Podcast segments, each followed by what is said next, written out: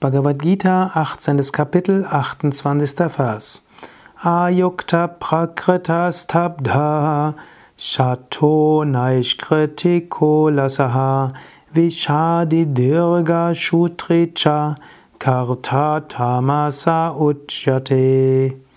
Krishna, der Lehrer, spricht zu Arjuna. Unbeständig, vulgär, unbeugsam, betrügerisch, hinterlistig, faul, mutlos, zaudernd, wer so handelt, wird Tamasik genannt. Also verschiedene Arten von Handlungen werden Tamasik genannt. Unbeständigkeit kann sein. Also man fängt etwas an und gibt es dann wieder auf. Man fängt wieder was an und weil es anstrengend wird, gibt man es wieder auf. Man fängt wieder was an und gibt es auf. Das ist unbeständig, das ist tamasik. Vulgär, darüber kannst du jetzt vorstellen, was du willst. Hm? Hm, vulgär heißt letztlich auch, ohne auf die Gefühle anderer Rücksicht zu nehmen. Unbeugsam, letztlich auch der Fanatiker kann tamasik sein. Beständigkeit ist gut, Fanatismus, Unbeugsamkeit, Starrheit ist nicht gut. Du siehst, es gibt verschiedene Weisen, Tamasik zu sein. Hm, keiner wird alle, all diese Eigenschaften haben, aber verschiedene dieser Eigenschaften sind möglich. Betrügerisch. Hm, betrügerisch kann auch mit Sattva vermischt, mit, Entschuldigung, mit Rajas vermischt sein, aber jede Art von unethischem Handeln ist auch Tamasik. Wenn man etwas tut, ohne Rücksicht zu nehmen auf Ethik, ohne Rücksicht nehmen auf Gesetze in einem Rechtsstaat, hm, nur um etwas zu bekommen, dann ist das auch Tamasik. Hinterlistig, hinter dem Rücken von anderen intrigieren. Das ist etwas Rajasiges, aber es ist auch unethisch und damit Tamasik. Aber auch faul, antriebslos, gar nichts zustande bringen. Mutlos zu sein, vor, aus lauter Angst gar nicht in die Gänge zu kommen. Zaudernd, hunderttausendmal überlegen und dann doch nichts tun. Auch das sind Manifestationen von Tamas.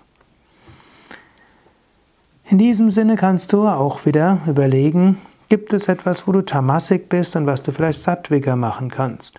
Hast du vielleicht zu früh bei etwas aufgegeben und oder bist du im Begriff, etwas aufzugeben zu früh und du müsstest einfach durchhalten?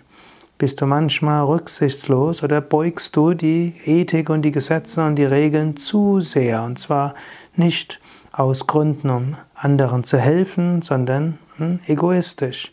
Dann hm? Mache das nicht. Und bist du manchmal zu träge, zu faul, mutlos, zaudernd, dann überlege, wie du wieder mit Mut daran gehen kannst. Du wirst nie etwas 100% sicher tun können. Nie ist vielleicht übertrieben, aber normalerweise wirst du nicht 100% sicher sein. Es reicht manchmal schon aus, wenn du 60% sicher bist.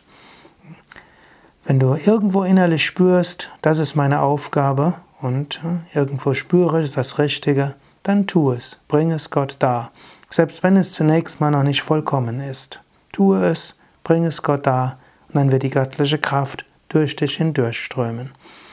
Statt Trägheit und Faulheit kannst du natürlich auch mal erschöpft sein. Manchmal braucht man auch mal Ferien, manchmal braucht man Urlaub. Manchmal brauchst du vielleicht häufigere Yogastunden, intensivere Meditation, mehr Pranayama, ein Wochenende oder eine Intensivwoche in einem Ashram. Manchmal, wenn du merkst, du wirst doch etwas träge, dann ist es vielleicht kein Zeichen für Tamas, sondern einfach für Erholungsbedürftigkeit.